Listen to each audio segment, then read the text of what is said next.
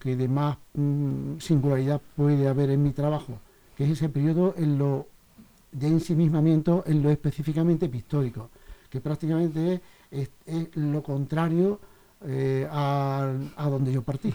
Sí. Que partí de un realismo con afanes descriptivos y justamente ahora eh, lo que trato es de lo contrario, ¿no? De una pintura que donde el objeto sea pintura antes que objeto, ¿no? Que el objeto sea pintura antes que objeto. Sí. ¿Qué es pintura? A ver, eh, salvar el tema con la pintura, quiere decir que sea la propia calidad de la pintura a través del lenguaje pictórico y de la sintaxis que ha usado el autor, el que realmente dé un paso más allá y aquello vaya más allá que un acto notarial, en este caso dado y un cuenco con unos limones, una suba o una pared de, mi tierra con unos arbolitos, un suelo y un cielo. Quiere decir, son temas, los géneros de siempre, en este caso un bodegón y un paisaje, pero tenemos que salvarlos de que caigan en, una cosa meramente anecdótica. ¿Y mm. cómo se salva? Pues mm, con el tiempo de pintar y con lo que uno va aprendiendo, pues uno se da cuenta que los grandes maestros, entre ellos los que hemos citado a Velázquez, mm. él salva pues sus temas, que son temas, sobre todo la retratística, un tema, un género tradicional, pero claro, lo salva justamente por cómo está pintado, por, lo, por la novedad, por el hallazgo, por la calidad de la propuesta.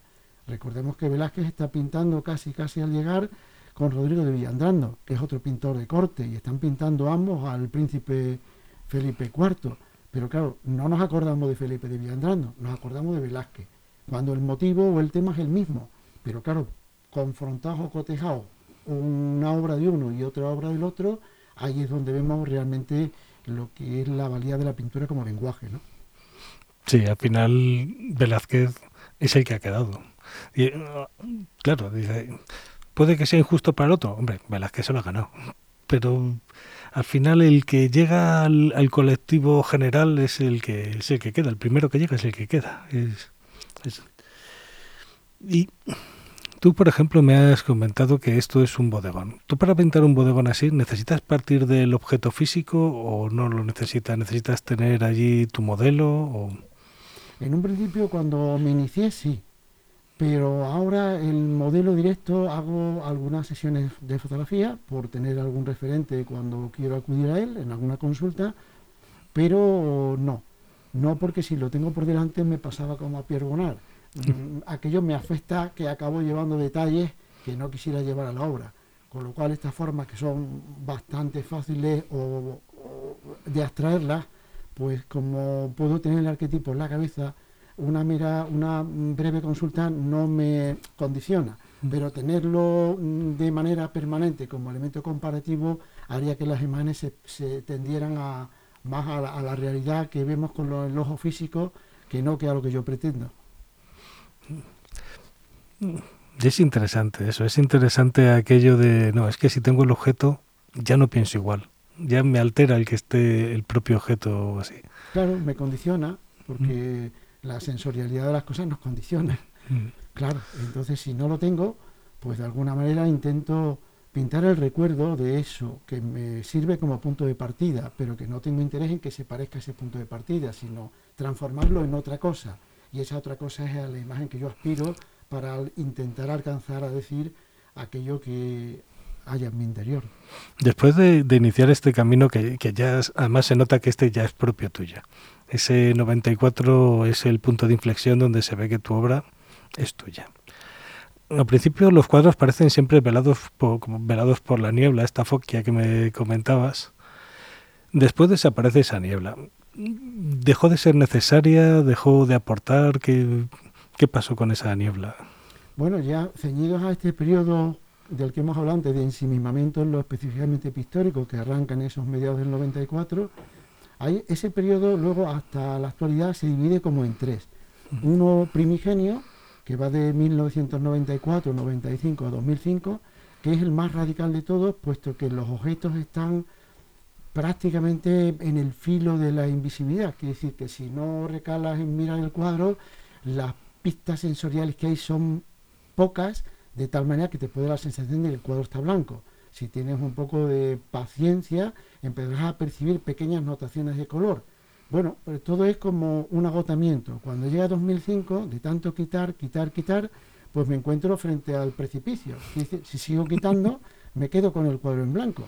Con lo cual, ¿qué hago? Pues siento la necesidad, pero por agotamiento de ese periodo primigenio, de retomar algunas pistas sensoriales eh, que hagan, por lo menos al espectador, eh, situarse ante algo, pero de una manera que tiene que ver con alguna sensorialidad, pero todavía eh, no como en el periodo siguiente, este intermedio va de 2005 a 2013, pero es que en el 2013 a 2017, también por agotamiento del periodo intermedio, siento la necesidad de aumentar esa concreción sensorial, con lo cual el color sube de saturación, los objetos empiezan a hacerse un tanto más eh, visibles y ese otro periodo pues también llega al año 2018 en el que se 17 en el cual se agota y vuelvo a un periodo digamos intermedio que mm, mm, pueden ser estas dos obras pues como un, un ejemplo muy bueno no digamos de algo que no está en un estado que muestre dificultades eh, excesivas al espectador, pero tampoco nos está apabullando con una presencia, pongamos como los cuadros de nuestro bodegonero por excelencia del 18, Luis Meléndez, ¿no? donde las texturas, las calidades materiales de los objetos, de la fruta, son, parece que están aumentadas con una lupa. ¿no? Mm. En el fondo es como una pintura que pretende pintar más que las cosas el recuerdo de las cosas o la emoción que te procuraron esas cosas, ¿no? Y después de todo de recorrer todo este camino, ¿tú qué crees que cuándo crees que las obras de, de un pintor tienen más calidad? ¿Las que tú produces mientras estás luchando por encontrar ese camino o cuando ya has llegado?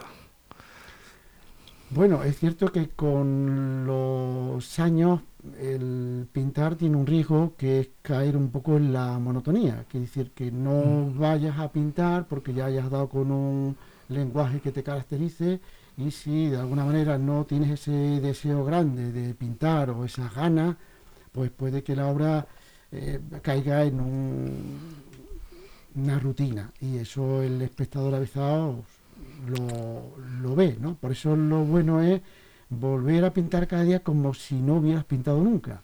Eh, digamos mm. como si aquellos versos del León Felipe, que son muy buenos, ¿no? Que dice que para enterrar a un muerto con respeto, cualquiera vale, cualquiera menos el sepulturero. ¿no? Pues lo mismo, o sea que cuando vayas a pintar, que tengas ganas de pintar, porque esas ganas de pintar y ese deseo al menos va a, dar una impronta vitalista, pero no vaya, que no vayas al estudio de manera Mm, rutinaria, sin ninguna pasión, sin ninguna ganas, sin ningún deseo, porque entonces la obra de antemano ya está muerta, ¿no? ¿Y cómo se lucha contra el propio tedio? ¿Cómo es aquello de eh, hoy quizá no esté inspirado, pero voy y pinto? Bueno, eh, trabajar hay que trabajar. Hay periodos, y ya desde mi recorrido puedes echar un poco la vista atrás, en los cuales estás más afortunado que otros, pero con independencia de que tenga ganas y deseos, porque no siempre a lo largo de las décadas estamos en una, en una intensidad.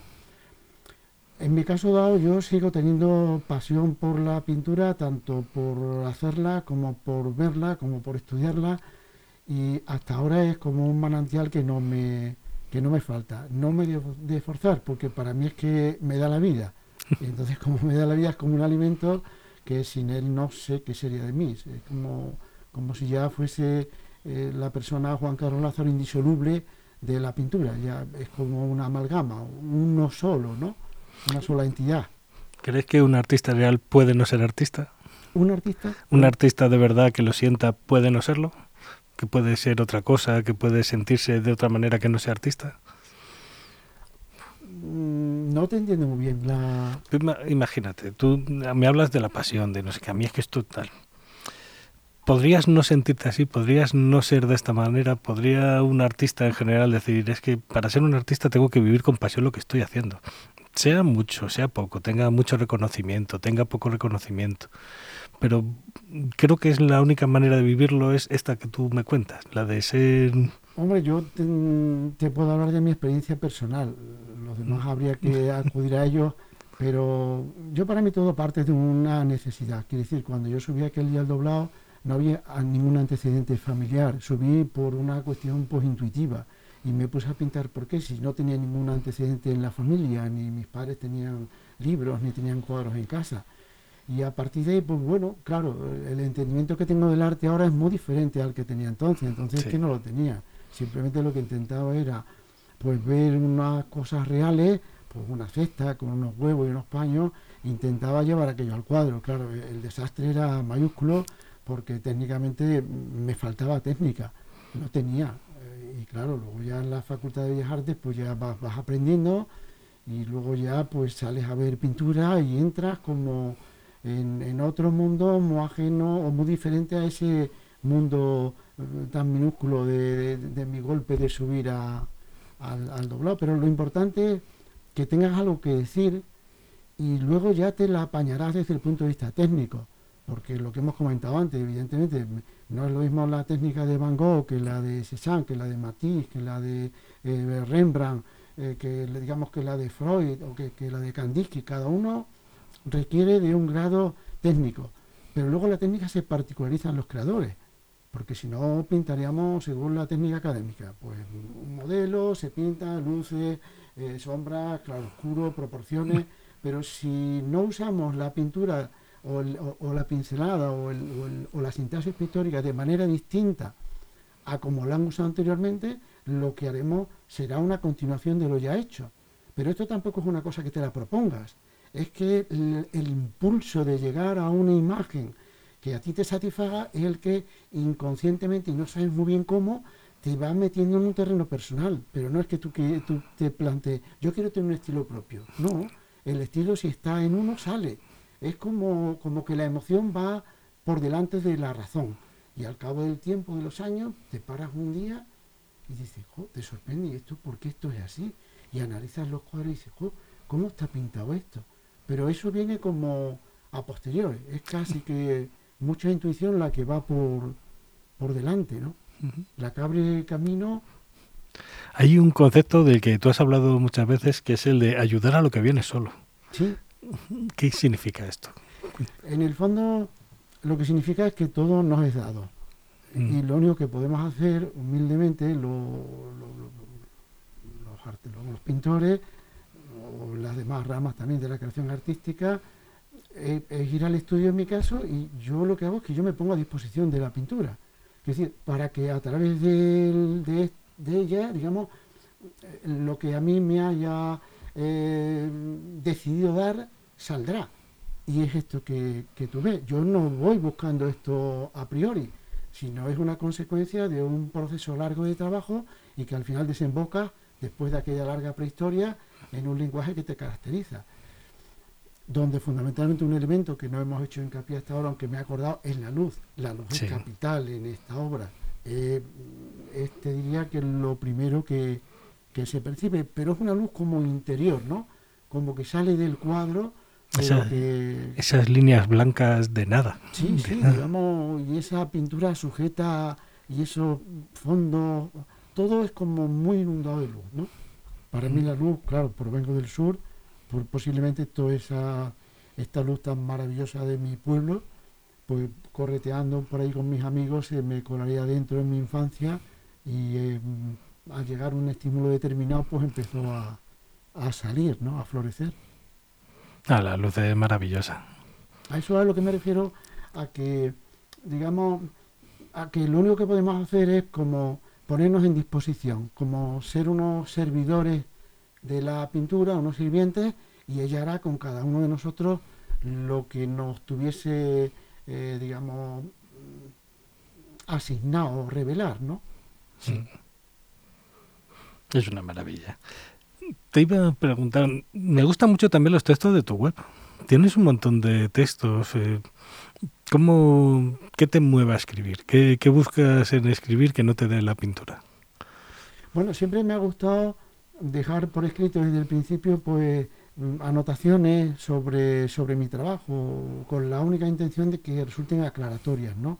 Algunas indicaciones útiles, bueno, pues por si alguien tiene eh, curiosidad, desde que me inicio prácticamente hasta hoy, sí, de ir dejando esas notaciones como un elemento, digamos, paralelo que vaya dando, dejando una constancia con la palabra de cuáles son mis propósitos, mis intenciones o mi afán de la luz.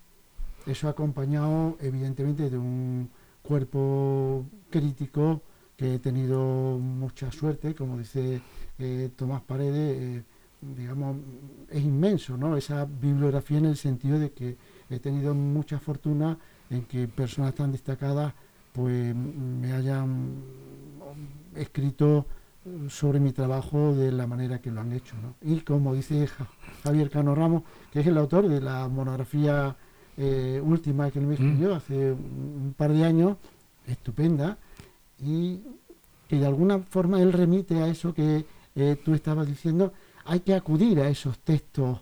Cualquiera que pretenda escribir sobre este autor, ¿no? Tiene mm. que acudir a esa a esos textos suyos, que es una fuente de primera mano estupenda, ¿no?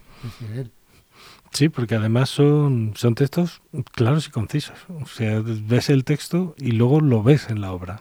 Sí, hay un afán de una correspondencia entre lo que es la, la obra hecha, los textos y más allá todavía. Hay mi amigo Enrique Santana, pintor estupendo también, él me dice que hay una correspondencia no solo ya en esas cosas, sino el, el físico de la persona, el, el modo de expresarse eh, es como muy, está muy unido, ¿no? Es como muy, como si fuese un espejo, ¿no? Digamos que todo, claro, al final todo lo hace una persona y por tanto otra cosa que no hemos hablado al principio era que en aquella aparición de la pintura eh, en el doblado cuando yo era pequeñito, pues la sinceridad y la pureza me acompañaron, con lo cual, mm, claro, si es que si hablo como soy, si pinto como soy, si escribo como soy, pues tiene que quedar un, rastro unificador veraz, eh, digamos, mm, intenso, vivido. Otra cosa es que todo eso luego tenga una calidad estética o no, ¿no? Eso ya es otra historia. Pero desde luego sí que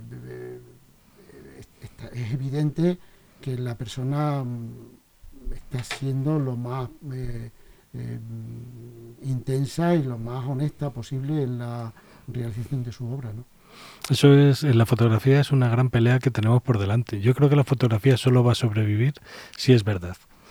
Siendo verdad es la única objetivo, es la única manera que tiene el arte de sobrevivir contra las inteligencias artificiales, contra todo lo demás. Bueno, ya no solo es que sea verdad, porque también podemos hablar de que una cosa es la, la la entrega absoluta que podemos tener hacia una rama de las artes y otra cosa es la calidad estética. Cuando se dan las dos cosas es estupendo, pero pueden no darse. Entonces, yo creo que las generaciones futuras, con independencia de que haya eh, vacíos en los que se le preste más o menos atención a las artes, lo que nosotros hacemos en cualquiera de, de las artes quedará siempre y cuando los demás eh, vean algo en ellas. Igual que nosotros hemos hecho hasta ahora con los anteriores, porque dentro de 100, 200 años, cuando ya nacemos aquí, alguien conservará esto, un grupo, o, no lo conservará en función de lo que, de lo que a ellos les diga, ¿no? Pero sí que es bueno, eh, digamos, que haya un, un golpe de, de, que haya algo más que esa cosa testimonial. Pongamos por caso pues una fotografía técnicamente muy bien hecha o un cuadro técnicamente muy bien pintado. Si solo es eso, eh, digamos, los museos, los sótanos de los museos están llenos de obras así. Y las que están expuestas, o hablando por ejemplo del Greco, de Velázquez, o Rembrandt, o Matisse, hay algo más. Y ese algo más, que es un tanto misterioso de, de hablar de él y de, intentar acercarse con la palabra, es lo que al final acaba vivificando el cuadro. Y ese, esa vivificación, de alguna manera, esa intensificación de lo vivido, al final es la que nos hace no separarnos y seguir mirando, mirando sucesivas generaciones. Porque hay como un atrapamiento, hay como un hechizo de que algo quedó ahí, algún latido puso el... Se ve muy bien en las obras de Paul Klee. Mm. Es, curioso que generalmente es obra de pequeño o mediano formato, son formalmente riquísimas, pero rara es la que no tiene un pálpito. Claro, entonces la especie humana eso lo va... Llega. Lo va, llega y lo va a mantener eh, con el paso de los siglos, con independencia de que haya hay artistas que, caen en un vacío, también le pasó a Velázquez, ¿no? una vez que él fallece, o, o el Greco, o tantos pintores que tienen momentos a lo mejor de, de decaimiento o de, o de atención de manera continuada, pero a lo mejor luego dentro de otro tiempo vuelven a, a, tener vigencia, ¿no? Pero lo mm. importante es ese, que ese pálpito esté en cualquiera de las artes, si no... Hay, hay un ejercicio que yo hago cuando voy al Thyssen. A mí me gusta ir de visita. Además es aquello de ir a ver a los amigos. Vas, a mí me gusta mucho Hopper, me gusta, vas a ver a los amigos. Pues en la sala en la que está Van Gogh, pues sabes la sala en la que está, es pararte a la entrada, sobre todo si vas con alguien que la pintura no le guste demasiado, que no sepa demasiado. Le paras en la puerta de la sala y le dices desde lejos, de estos, ¿cuál es el que te gusta? Siempre le gusta el de Van Gogh. No le gusta el de al lado, no les llama el otro, siempre van a ese. Sí, sí. Es que al final llega. Claro que llega luego es verdad que depende de las afinidades de cada uno, tú puedes tener tu museo imaginario, que en el cual coincidamos en artistas y en otros no, ¿no? Sí. Pero sí es verdad, a mí, por ejemplo, en el año 87 eh, estaba yo ya dudando ahí con, el final de la carrera, donde se me estaba convirtiendo el pintar en un rutinario oficio, porque era la aplicación de una serie de normas un poco consabidas, y lo mismo que eso, en un principio me resultaba un estímulo, en cuanto eso empecé un poco a tener un cierto control sobre ello, se me volvía en contra, porque me aburría. Pero mira por dónde cayó en mis manos unas notas sobre arte de Matisse y casualmente luego ya salí fuera, recorrido por Italia, por París, por Venecia, pero en, concreto en Venecia me encontré casualmente con una exposición de Henri Matisse, Matisse en la Italia, que estarían de reformas en el Museo de Niza y decidieron llevar las obras temporalmente allí. Bueno, pero encontrarme con aquellas cabezas que tan solo era una cartulina con un óvalo, dos golpes en los ojos a tinta china, una, línea de nariz, una línea de boca y una línea del cabello, del perímetro, pero sin embargo aquello me hechizaba. Aquello tenía un efecto, digamos, como cautivador. Pero es que había algo más que tinta china puesta. Esa es la cuestión que a mí me interesa del arte, ¿no? Cuando hay algo que te sacude, ¿no? Y claro, aquello me, ya un poco me dio como, cuando volví, pues ya todo ese academicismo en el cual pudiera estar, lo abandoné y ya empecé a pintar retratos a los Van Gogh, a los Matisse, a un color mucho más fove, mucho más expresionista. Claro, en el fondo, a lo que tú también vas siendo sensible, porque a lo mejor si viene otro compañero mío conmigo, pues en vez de ser sensible a esto o tener ese, ese punto de inflexión, pues tiene otro, ¿no? Pero lo importante es eso, que ver mucha pintura, yo creo que a mí me ha hecho mucho beneficio ver mucha pintura. Pero verla cara a cara, empaparte, digamos, recorrerla, ¿no? Y aquello que, todo lo que yo pude absorber, o todo lo que pudo penetrar en mí, penetró gracias a, esa, a, ese, a esas ganas de ver y ver. Me acuerdo aquel año 87, eso era 8 o 10 horas diarias en los museos, ¿no? Pero para mí era una fortuna pero sobre todo el, ir directamente a la fuente primera, que es el cuadro, mm. y recorrerla con la mirada, ¿no? Y, empaparte. Y luego ya lo calamos, lo que, lo que te, lo que te, lo que tenga que salir, digamos, es como ponerte de tu parte todo lo que puedes poner de tu parte. Y luego, ¿qué le vamos a hacer? A Rembrandt le concedieron un talento impresionante, pero no a todo el mundo. Sí. Pero bueno, pero pero por lo menos que uno tenga esa capacidad también de discernir, ¿no? Y ahora eh, otro de tus textos que también me gustó mucho era aquel de que el traje ya está hecho. Sí. ¿Qué nos queda ahora que el traje está hecho? Hombre, nos queda. El traje está hecho. Este texto salió con, una de, de las muchas conversaciones enriquecedoras que tengo con mi amigo poeta músico de Leganés, mi querido Santiago Gómez Valverde. Pues de vez en cuando hablamos de estos entresijos, de lo que nos sucede, de lo que sentimos. El traje ya está hecho, él se, en el fondo viene a decir que ya a una determinada edad eh, no vas a dar saltos de pirueta y te vas a convertir en un pintor que no eres, ¿no?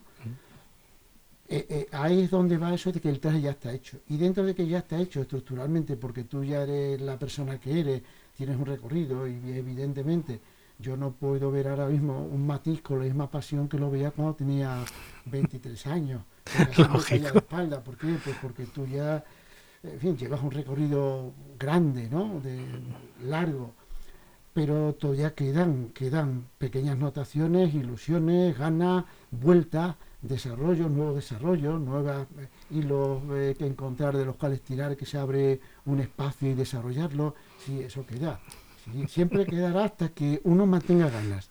Por eso es muy principal el, entusiasmo, el que, el que vivas esto, porque si lo vives y te va la vida en ello, eh, ese retraso yo creo que si llega algún día será a lo mejor por algún declive físico, por alguna incapacidad ya de orden físico, ocular o de movilidad, pero no porque tú no tengas ganas, ¿no? Por nuestra parte va ir para adelante, luego ya veremos. Claro, por nuestra parte ponemos todo lo que está en nuestras manos. Lo otro es como un reparto, el, que a uno le, caiga, una migaja de talento, a otro le caiga mucho, a otro no le caiga ninguna. Es que al final, como dice, decía José Luis San Pedro, nuestro escritor, que también tiene un libro maravilloso de la escritura necesaria, donde habla de, estas cosas que sentimos, ¿no? Que dice, en el sentido de que yo estoy contento y satisfecho con hacer esto. Que puede que esto sea poco, puede que sea poco, pero yo es que no puedo hacer más de lo que hago. Me refiero, eh, me entrego, remato los trabajos, pero yo no me puedo hacer por encima de mis posibilidades. Y ahí hay que aceptar también, pues, bueno, las limitaciones que cada uno tenga. Más que enfadarse, aceptar. Este es mi, esto es lo que a mí me tocó cantar y de esta manera lo canto que haya otro que, que, a usted le guste más o que lo cante mejor, oiga, ¿y qué le vamos a hacer, no? Mm. Es, muy bonito esa, perdón, es muy bonito el, eh, el que tú te reconozcas en lo que haces. Por ejemplo, en el año 2020, en plena pandemia, hubo un momento en el que en el estudio los cuadros que estaban en los caballetes se convirtieron como espejos. Y yo me vi plenamente en ellos, o sea, me dije, eso soy yo, o sea, es la satisfacción enorme de, encontrar tu voz. Mm. Entonces, eso, eso es impagable, ¿no? Sientes una inmensa fortuna por, por sentir eso y por llegar ahí. Ahora, una vez que llegas ahí, evidentemente, pues hay que volver a intentar pintar como el primer día, para que no caigas en la complacencia, ni caigas en la rutina, ni se te embote la sensibilidad. Pero eso es más bien, pues que tú tengas una actitud responsable, que te tomes esto con, con entusiasmo, con ganas, yo creo que eso son unas fuerzas arrolladoras que permiten que ese entusiasmo se traslade de alguna manera o esa vivificación con la que tú lo vives se acabe trasladando a los cuadros y si están los cuadros cabe la posibilidad de que se reproduzca en un, en un espectador, en un visitante, si no está no va a llegar. Nada, ¿no? Además, ahora, ¿dónde podemos ver tus obras ahora mismo? Tenías una exposición en la Galería Gurriarán, ¿no? Sí, justamente ahora, en la Galería Gurriarán, en Argensola 25 primero C en Madrid, pues tenemos eh, la última exposición individual, que la inauguramos el miércoles pasado, 17. ¿Y ese proyecto que tienes pendiente en Bilbao? Em, en Bilbao será una, una exposición individual conjunta junto a Miguel Galano, un pintor también estupendo, asturiano, y ahí haremos como una, como una confrontaremos mm, a veces los mismos temas, pues una rosa, un encuentro de rosas, de panes, de cementerio, o otras veces no tendrán que ver, yo presentaré una cerámica, en un trozo de queso, pero a mí me parece muy interesante porque la pintura de Miguel tiene una luz del norte, pero es una luz y una mm, paleta que es muy diferente a la mía. Eh, también viniendo de él me, hizo mucha ilusión que me lo propusiera porque va a ser una exposición yo creo que estupenda. Ahora se inaugurará el viernes 1 de marzo en la Galería Juan Manuel Lumbreras de Bilbao y estará hasta el 12 de, abril. Esta que tengo en Madrid estará hasta final de febrero y y nada, eh, de la mano de Luis Gurriarán, que es su entusiasta eh, propietario de la galería y director de la galería Gurriarán aquí en Madrid. Mm. Pues es una maravilla. Esta nos acercaremos a verla. Pues Juan Carlos, muchas gracias por venir, muchas gracias por hablarnos de tu arte, pues muchas gracias también por tu propio arte, porque es muy reconocible y es, es una maravilla. Pues gracias por venir. Bueno, gracias a vosotros por invitarme y por he procurado que sea, digamos, clarificador lo que hemos mm. hablado al público que se acerque, tenga curiosidad de acercarse a conocer mi trabajo, pues al menos que le sirva como, como acercamiento, ¿no? que sepa de qué, de qué estamos hablando, que, lo conozca, que lo vea. Por eso, ese afán que me decías clarificador en cuanto a la palabra, pues yo intento, claro que esta palabra hablada, sin posibilidad de corregir como en el texto escrito, pero que también sea sumatorio en cuanto a que le resulte a la persona cuando se acerca como que comprenda o entienda o se acerque o, diga que hay una coherencia entre lo que dice el sujeto y lo que nos muestra luego en los lienzos, ¿no? Pues muchas gracias. Muchas gracias a vosotros, José Enrique. Gracias, Jesús también.